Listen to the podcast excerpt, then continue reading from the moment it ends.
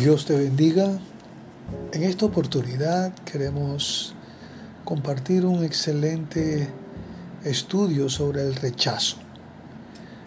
Quiero que te acomodes y que te prepares para recibir una hermosa revelación eh, acerca de este maravilloso tema. Le doy la cordial bienvenida. Este capítulo no es una fórmula para que te sientas mejor sobre ti mismo. No se trata de darte cinco pasos para la felicidad.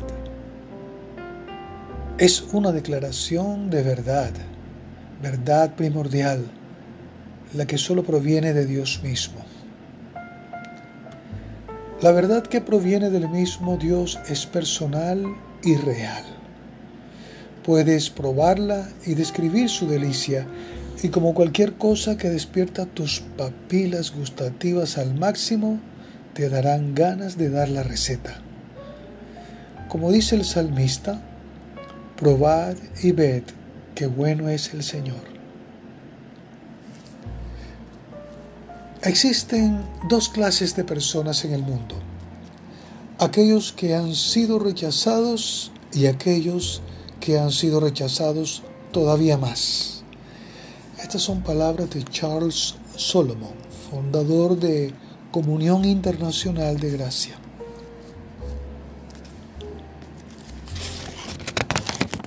¿Cómo has sido tú rechazado?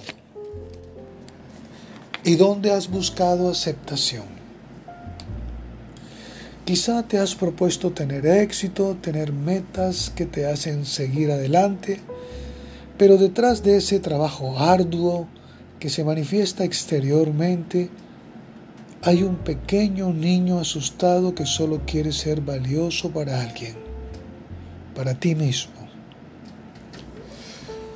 Tal vez el rechazo se manifestó en forma de unos padres muy ocupados o tal vez papá y mamá estaban tan empeñados en probarse a sí mismo y a otros su propio valor que te aislaron del amor y del favor que necesitabas y anhelabas. De pronto fuiste abusado sexual, emocional, verbal o físicamente. Todos estos abusos dejan resultados devastadores sentimientos profundos de vergüenza y dolor. Tus secretos te controlan como un dolor de cabeza continuo. Tal vez fuiste rechazado con el tal llamado amor entre comillas en la forma de sobreprotección o sobrecomplacencia. Nunca aprendiste a pensar por ti mismo porque padres bien intencionados pensaban por ti. Las formas y las fuentes de rechazo son innumerables. Abandono, humillación, comparaciones desfavorables, divorcio, muerte, pobreza, raza, apariencia, impedimento físico, autoridades eclesiásticas, empleadores, miembros de la familia, etc. Esto te ha afectado. Puedes haberte gastado toda una vida tratando de cubrir tus sentimientos de carencia de valor e incompetencia que son muy reales para ti. Te pudiste haber casado para superar estos sentimientos, alcanzar metas profesionales para enterrarlos u odiar a aquellos que te rechazaron para apaciguar el dolor. Puedes aún estar viviendo en negación sobre todo este rechazo y encontrar gran dificultad en recibir amor de personas bien intencionadas.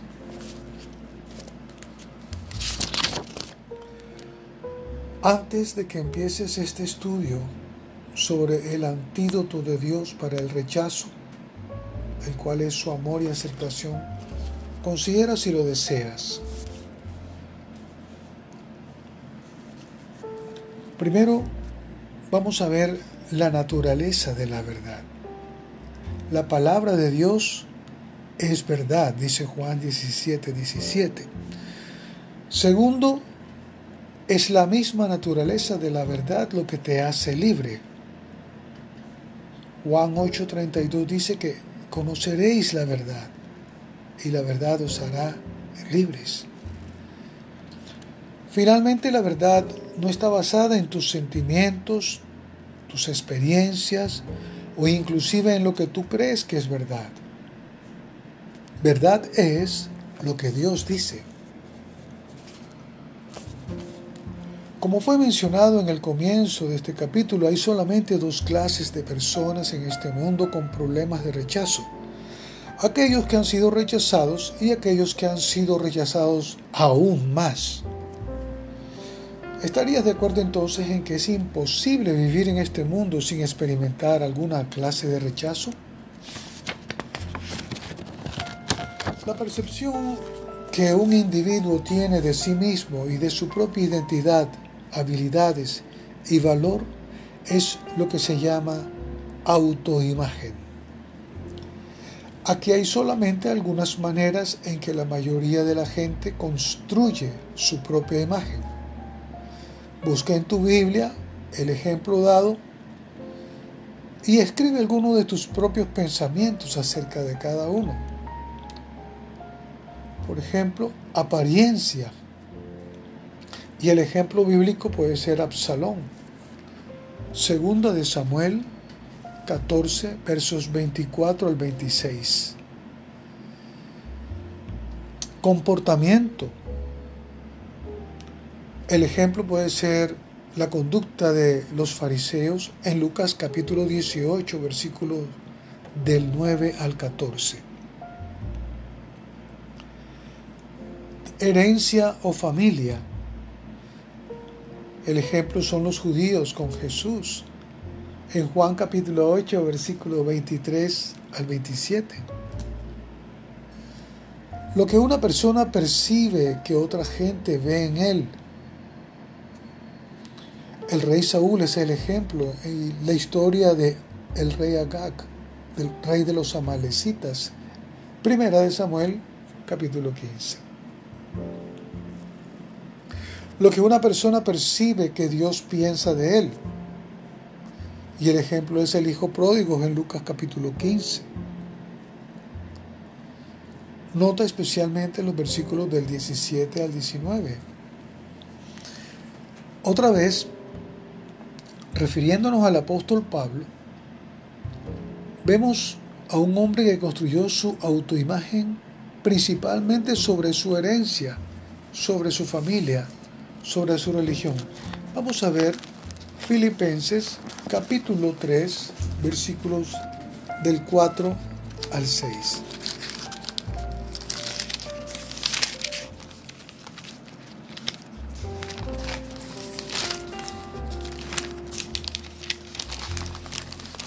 Filipenses 3, versículos del 4 al 6. Dice, aunque yo tengo también de qué confiar en la carne, está hablando el apóstol Pablo.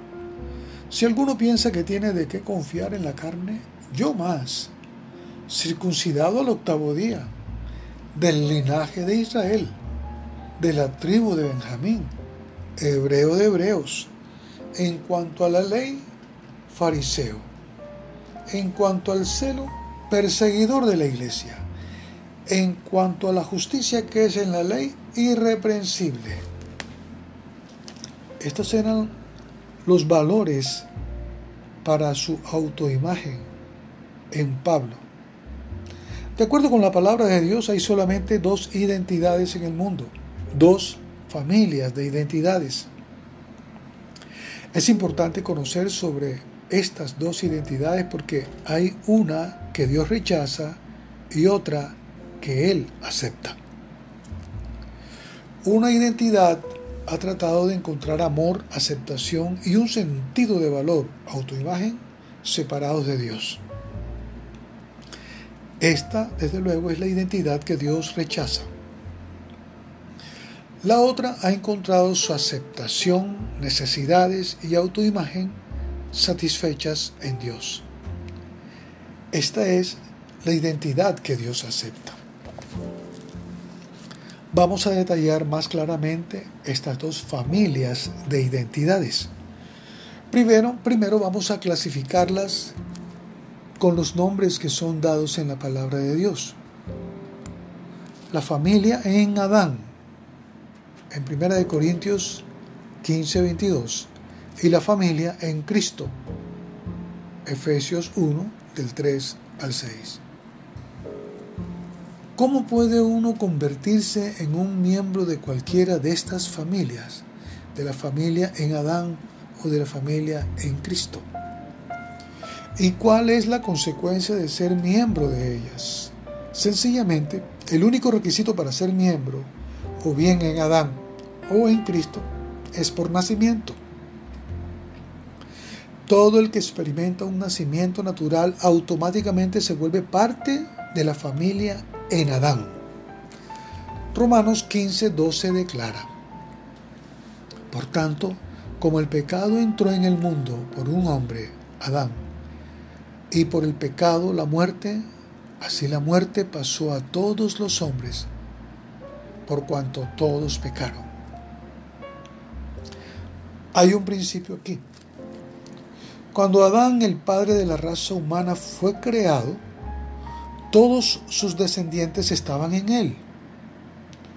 Así que lo que le pasó a Adán, te pasó a ti. Hebreos capítulo 7 de versos 9 y 10 expresa este principio en la historia de Abraham pagándole el diezmo a Melquisedec. Ver Génesis 14. El escritor de Hebreos dice que no solamente Abraham le ofreció los diezmos a Melquisedec, sino también Leví, un descendiente de Abraham que nació cientos de años después. Por decirlo así, en Abraham pagó el diezmo también Leví a Melquisedec, que recibe los diezmos porque aún estaba en los lomos de su padre cuando Melquisedec le salió al encuentro. Estoy leyendo Hebreos 7 del 9 al 10. Estás viendo el principio, ¿no? Leví no había nacido aún. Sin embargo, él ya estaba en los lomos de Abraham. Así que cuando Abraham le pagó los diezmos a Melquisedec, Leví también lo hizo. Así como fue con Abraham y Leví, también es con Adán, el padre de la raza humana, y es contigo. Tú estabas en Adán. Cuando Dios lo creó en el jardín del Edén, tú estabas en Adán. Por eso todo lo que le pasó a Adán, te pasó a ti. ¿Qué le pasó a Adán en el, jardín del Edén? Si tú lees en los capítulos 2 y 3 de Génesis, a Adán le fue dada por orden de Dios, del, el Creador, eh, y mandó Jehová Dios al hombre diciendo, de todo árbol del huerto podrás comer, mas del, del árbol de la ciencia del bien y del mal no comerás, porque el día que de él comieres, ciertamente morirás. Génesis 2, versículos 16 y 17. En el jardín del Edén, a Adán se le presentaron dos opciones. Recuerda que la decisión tomada por Adán impactaría a toda la humanidad por miles de años. Si has leído los capítulos 2 y 3 de Génesis, entonces conoces la historia. Adán y Eva comieron del árbol prohibido. ¿Y cuál fue el resultado de su desobediencia? Muerte. Pero no solamente muerte física, y no solamente sus muertes. Hubo una muerte del espíritu, la dimensión de Adán y Eva que los había relacionado con Dios. La muerte de los espíritus de Adán y Eva empezó un proceso que finalmente afectó sus cuerpos físicos lo que había tenido lugar en el espíritu ahora se manifestaba en el reino de lo físico. Y fueron todos los días que vivió Adán 930 años y murió, dice Génesis capítulo 5, verso 5. La mentira que recibieron Adán y Eva de Satanás fue que ellos llegarían a ser como Dios, sabiendo el bien y el mal. Génesis 3, verso 5. El engaño de Satanás fue que al comer del árbol de la ciencia del bien y del mal, ciertamente los haría aceptables. ¿Hizo esto que Adán y Eva fueran en efecto aceptables o inaceptables para Dios o para ellos mismos? Veamos. Entonces fueron abiertos los ojos de ambos y conocieron que estaban desnudos. Entonces cosieron hojas de higuera y se hicieron delantales.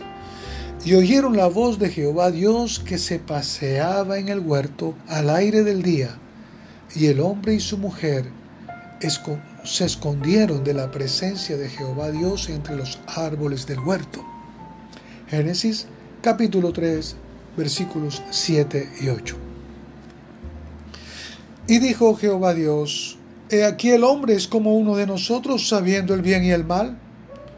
Ahora pues, que no alargue su mano y tome también del árbol de la vida y coma, y viva para siempre. Y lo sacó del huerto del Edén para que labrase la tierra de que fue tomado. Echó pues fuera al hombre y puso al oriente del huerto del Edén querubines. Génesis capítulo 3, versos 22 al 24. Para entender mejor lo que les sucedió a Adán y a Eva, vamos a analizar en detalle estos dos árboles. El árbol del conocimiento del bien y del mal y el árbol de la vida.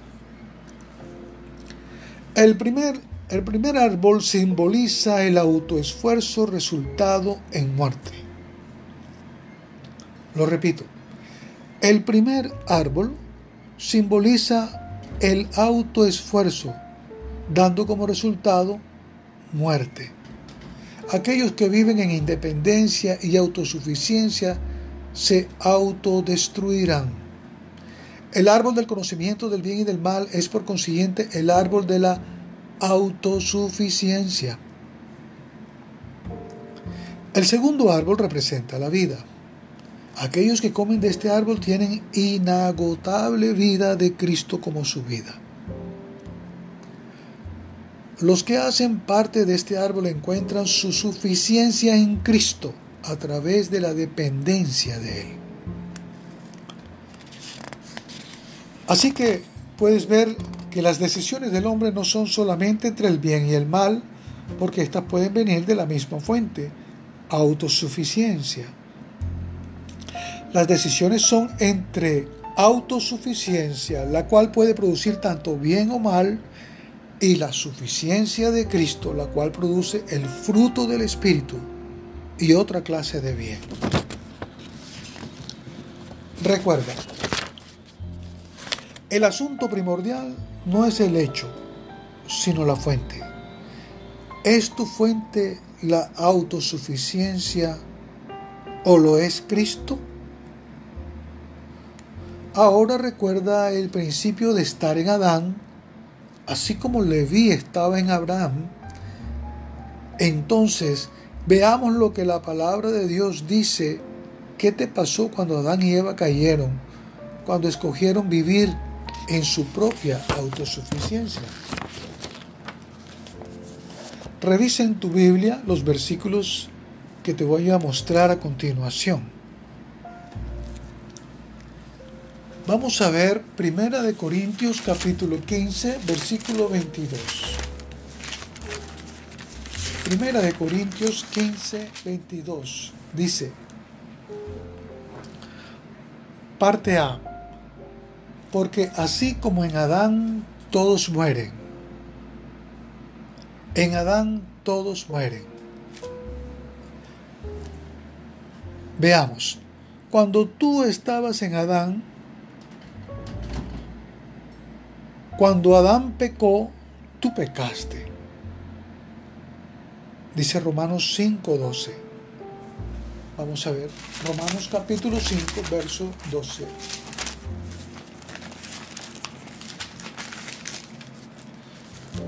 Por tanto, como el pecado entró en el mundo por un hombre y por el pecado la muerte, así la muerte pasó a todos los hombres, por cuanto todos pecaron. Cuando Adán murió espiritualmente, tú moriste espiritualmente y quedaste viviendo con tus propios recursos. Ahora veamos Romanos capítulo 5, verso 17. Pues si por la transgresión de uno solo reinó la muerte, mucho más reinará en vida por uno solo, Jesucristo, los que reciben la abundancia de la gracia y el don de la justicia.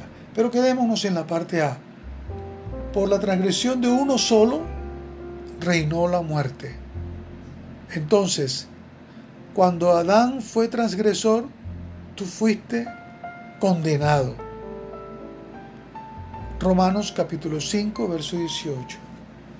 Así, así que como por la transgresión de uno vino la condenación a todos los hombres. Y en cuarto lugar, cuando Adán se volvió desobediente, tú te volviste pecador. Romanos 5, 19 dice, porque así como por la desobediencia de un hombre los muchos fueron constituidos pecadores. La vida en Adán ciertamente no presenta un panorama para nada placentero, no es así. Pecador, espiritualmente muerto, condenado, rechazado por Dios. Adán no era aceptable para Dios y tampoco lo eres tú si todavía estás en Adán. Así que, ¿cuál es la solución al dilema de la humanidad? A tu dilema.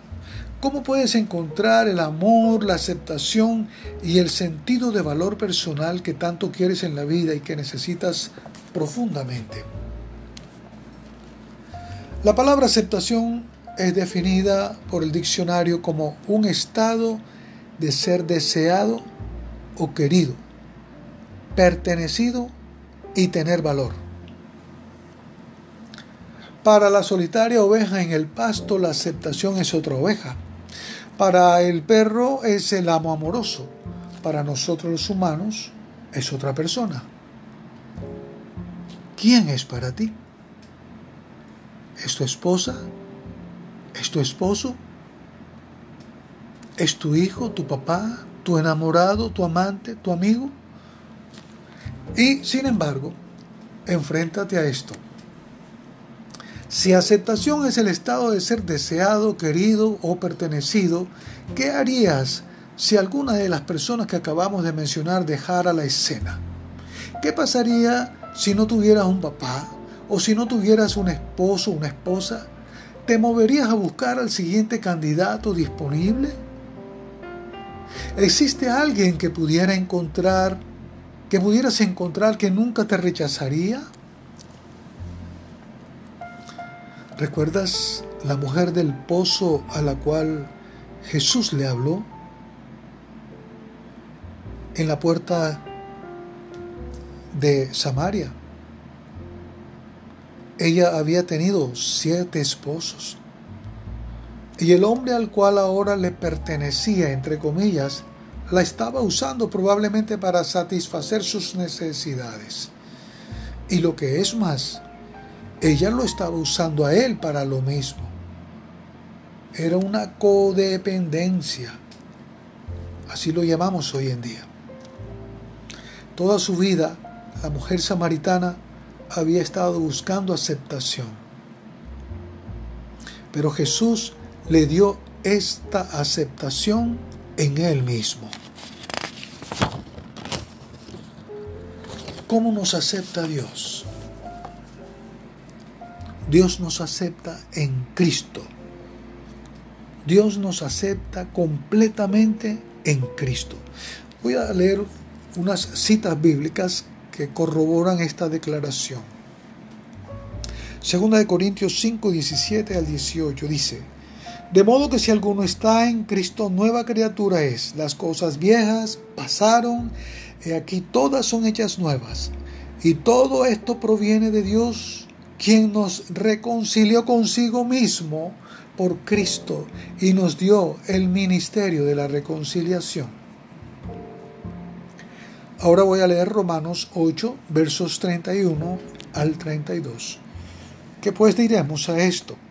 Si Dios es por nosotros, ¿quién contra nosotros? El que no escatimó ni a su propio Hijo, sino que lo entregó por todos nosotros, ¿cómo no nos dará también con Él todas las cosas? Romanos 8, 35 al 39. ¿Quién nos separará del amor de Cristo? ¿Tribulación o angustia o persecución o hambre o desnudez o peligro o espada? Como está escrito, por causa de ti somos muertos todo el tiempo, somos contados como ovejas de matadero. Antes, en todas estas cosas somos más que vencedores por medio de aquel que nos amó. Por lo cual estoy seguro de que ni la muerte, ni la vida, ni ángeles, ni principados, ni potestades, ni lo presente, ni lo porvenir, ni lo alto, ni lo profundo, ni ninguna otra cosa creada nos podrá separar del amor de Dios, que es en Cristo Jesús, Señor nuestro. Tú eres amado y aceptado por Dios y nunca podrás ser separado de Él. Ahora te pregunto, ¿puedes aceptar tú tu aceptación en Cristo? ¿Ves esto como el único antídoto al rechazo que has recibido? ¿Puedes aceptar de que Él nunca te, rechazará? Tú, sí, tú eres querido y deseado por nuestro Dios. A pesar de tu historia terrenal, de tu raza, de tu color, de tu credo, de tu nacionalidad o herencia de tus padres, tú eres querido. Tú eres querida y deseado, deseada por el Dios mismo. Si no has nacido en la familia de Dios, recibe su regalo de aceptación para ti. Este regalo es para ti hoy a través de la muerte del propio Hijo de Dios, Jesucristo. Si tú has recibido su regalo y has nacido en su familia, acéptate a ti mismo basado en, las especificaciones de Dios y complácete en su aceptación. ¿Serás rechazado otra vez? Sí, no puedes vivir en este mundo sin el rechazo de la gente. Pero rechazado de Dios, nunca, nunca, escúchalo bien, nunca. Ahora, si Dios te ha aceptado, la pregunta que te debes hacer es esta. ¿Es su aceptación suficiente? Quiero leerte Hebreos capítulo 13, versículo 5. Hebreos 13:5 dice,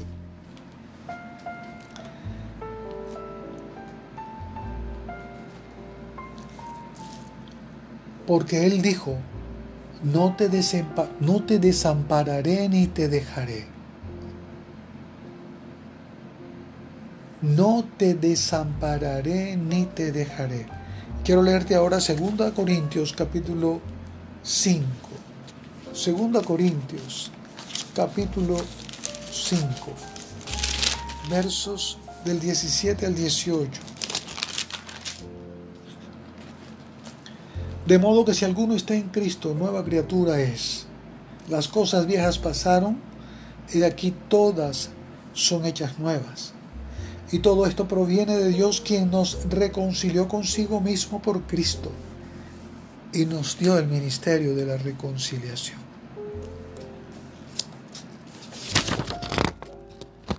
Si tu cónyuge te rechaza, ¿es suficiente la aceptación de Dios? Si tus amigos te rechazan, ¿es suficiente la aceptación de Dios? Si tus hijos te rechazan, ¿es suficiente la aceptación de Dios? Cualquiera que sea tu experiencia particular con el rechazo, ¿Has encontrado que la aceptación de Dios es suficiente para ti?